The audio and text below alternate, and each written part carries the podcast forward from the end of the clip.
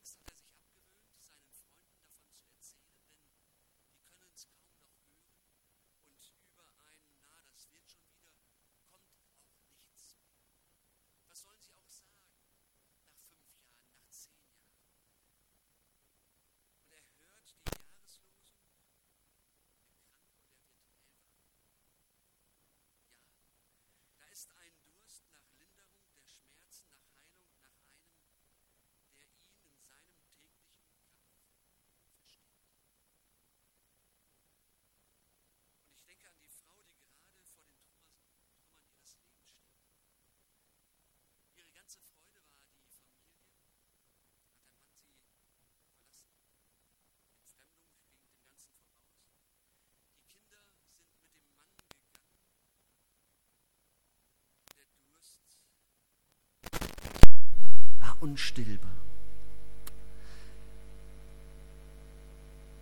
Nach menschlichen Vorstellungen, wie soll man so eine Person satt bekommen? Zu viel ist doch zerbrochen. Und die Jahreslosung spricht ihr zu, dass Gott auch für sie Wasser hat.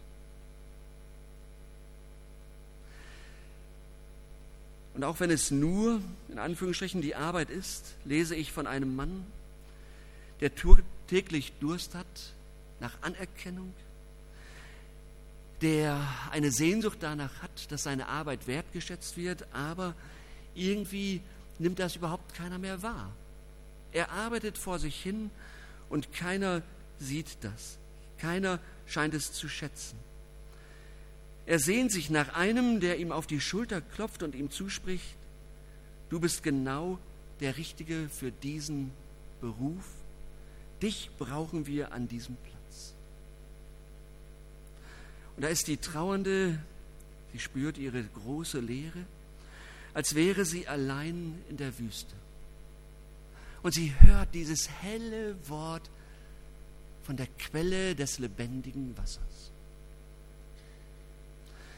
Der Überbeschäftigte hat gar keine Zeit zum Nachdenken. Aber er kippt sich alles rein, was so da ist, was in Reichweite ist, oft nicht das beste, oft nicht das beste Wasser. Er kommt sich vor wie ein Marathonläufer, der die Wasserflasche kommentarlos und unbesehen den Helfern am Rand aus der Hand reißt. Vielleicht habt ihr euch so ein bisschen wiedergefunden an der einen oder anderen Stelle der Beschreibungen. Vielleicht erlebt ihr euch und vielleicht seht ihr auch eure Grenzen, wenn ihr anderen helfen wollt. So etwas gibt es ja auch, dass wir Not sehen in unserer Umgebung und plötzlich feststellen, was habe ich eigentlich zu geben? Da ist äh, manches leer geworden von, von dem, in dem großen Behälter an Kraft. Ich spüre das vielleicht, wenn ich scheinbar ohnmächtig das Leben anderer begleite und ihnen doch so gerne mehr von dem Wasser des Lebens geben würde. Vielleicht komme ich mir dann so vor, wie in einem Bummelzug bei großer Hitze Klimaanlage in der Bahn ist wieder ausgefallen. Mein Nachbar ist am Verdursten und meine Flasche, die ich ihm reiche, ist auch fast leer. Da sehne ich mich nach dem Flaschenlager eines Getränkehändlers und möchte die Flaschen immer weitergeben, immer weitergeben. Aber ich sehe, dass die Flasche, die ich jetzt habe, fast völlig leer ist. Wie bekomme ich den Menschen denn satt? Vielleicht merke ich dann, bei mir ist auch gar nicht mehr so viel da. Und da spüren wir als Christen, unser Durst hat etwas mit Gott zu tun. Alle Verbesserungen im Leben können Durst zwar kurzfristig stillen, aber es wird an anderen Stellen, Stellen wieder Durst geben. Wie Durstige sollen wir uns auf den Weg machen und nicht an den Pfützen unterwegs trinken, sondern eben direkt an die Quelle gehen. An die Quelle, die Gott uns gibt, die er selbst ist. Dort warten zwar nicht die Lösungen aller Fragen, aber dort werden wir in Gottes Gegenwart auftanken können und Lebensmut für die Probleme des Lebens bekommen. Und jetzt habe ich gedacht, bevor ich jetzt irgendwas erzähle, möchte ich euch fragen. Wo hat sich die Jahreslosung in deinem, in eurem Leben eigentlich bewahrheitet? Wo bin ich gesättigt worden? Wo habe ich da ganz konkret von gehört? Ich trete jetzt mal zurück und wer etwas dazu sagen möchte, darf das gerne von hier tun. Ja, also wo habe ich das konkret erlebt oder gehört, dass ich satt geworden bin, dass Gott ausgeholfen hat, dass ich äh, wieder neue Kräfte bekommen. Also, wer etwas sagen möchte, darf das jetzt gerne tun.